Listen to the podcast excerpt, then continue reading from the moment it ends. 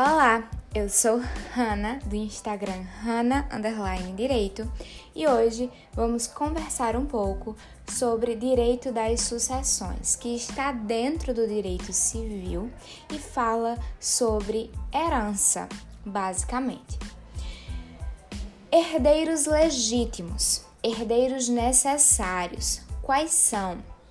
Os herdeiros legítimos são aqueles que a lei manda eles têm um dado grau de parentesco, eles têm o direito de herdar. Por que eles existem? Porque existe uma quota legítima. É verdade que não existem somente herdeiros legítimos. O falecido pode deixar um testamento, deixando para quem ele bem entender uma parte da sua herança. No entanto, aqueles herdeiros que têm o direito, por lei, de herdar, não podem ficar desfavorecidos.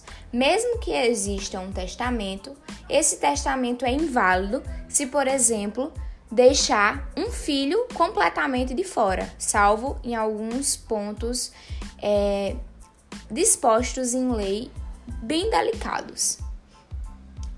Mas por quê? Justamente porque os herdeiros legítimos, herdeiros necessários, são aqueles que têm o direito de herdar. Então, o testamento também é inválido se, por exemplo, deixar todo, eu deixo toda a minha herança para a minha sobrinha ou para apenas a minha primeira filha. Não pode, porque eu preciso abordar aqueles que são os meus herdeiros necessários. Falaremos sobre herdeiros testamentários em outro momento. Mas quem são os herdeiros legítimos? Se alguém morre sem ter o dispositivo é, testamentário, a gente vai fazer essa divisão completamente baseada na lei, ou seja, nos herdeiros legítimos, nos herdeiros testamentários.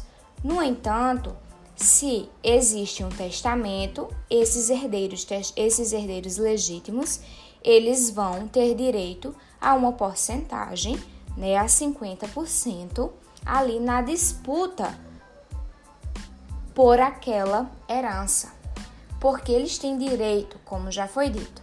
Eles são os descendentes, né, filhos, netos, ou seja, os parentes da linha reta, né, da linha vertical para baixo. Aqueles que descendem são herdeiros necessários, os descendentes, filhos, netos, ou seja, na linha reta para baixo. Os ascendentes também são herdeiros necessários, os pais, os avós, cuja ascendência também é em linha reta, mas essa linha reta para cima.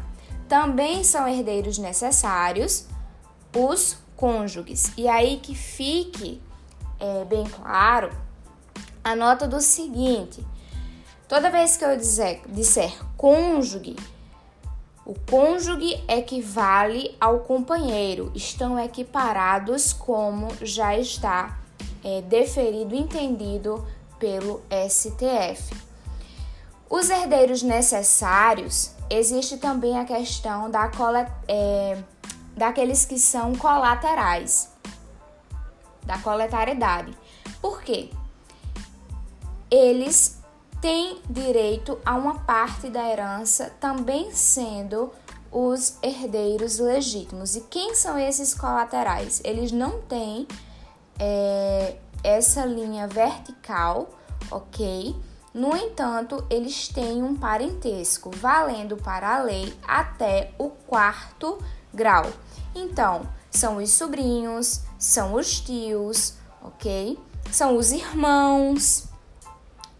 Os irmãos bilaterais, ou seja, aqueles de pai e mãe, eles têm vantagem sobre aqueles unilaterais, irmãos, é meio irmãos, né? Ou somente de pai ou somente de mãe, o que é um absurdo, mas de fato acontece. Os bilaterais, eles é, recebem o dobro em relação aos unilaterais. E aí a gente agora fala sobre qual a preferência. A preferência começa pelo cônjuge, que ele vai é, ser equiparado ao companheiro, e esse cônjuge ele é, disputa tanto com é, os herdeiros necessários ascendentes quanto com os descendentes. Então, se a gente tem algo para os descendentes, a gente tem algo que é 50% dos cônjuge, do cônjuge, que é um só, e esse 50% restante é dividido para os descendentes. Então, eu tenho ali um valor em espécie de 20 mil reais. 10 mil reais para o cônjuge e 10 mil reais para, sei lá, três filhos a serem, de, a dividirem esses é, 10 mil reais. Também acontece o mesmo no que se refere, por exemplo, ele deixou herdeiros é, pais. Então, nesse caso, nós temos o cônjuge novamente disputando. Ele deixa, por exemplo, é, no caso, quatro casas. E aí fica duas casas para o cônjuge e duas casas para é, os pais, ainda que sejam pai e mãe e apenas um cônjuge, né? Mesmo assim, o cônjuge ele tem essa essa vantagem aí na herança.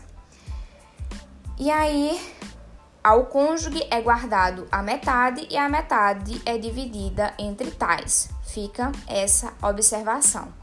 O cônjuge recebe sozinho, no caso de não existir herança a ser dividida no caso é, de não existirem ascendentes ou descendentes herdeiros, somente se não houver colaterais. Não havendo colaterais, aí sim, colaterais até o quarto grau, aí sim o cônjuge recebe aquela herança totalmente.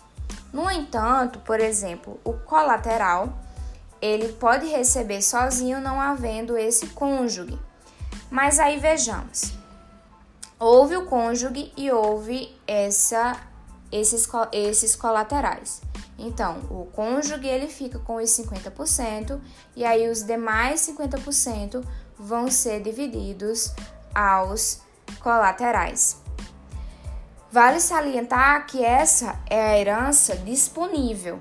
Se houve testamento, a herança a ser dividida no testamento está ali reservada aos herdeiros testamentários, que no próximo encontro falaremos a esse respeito.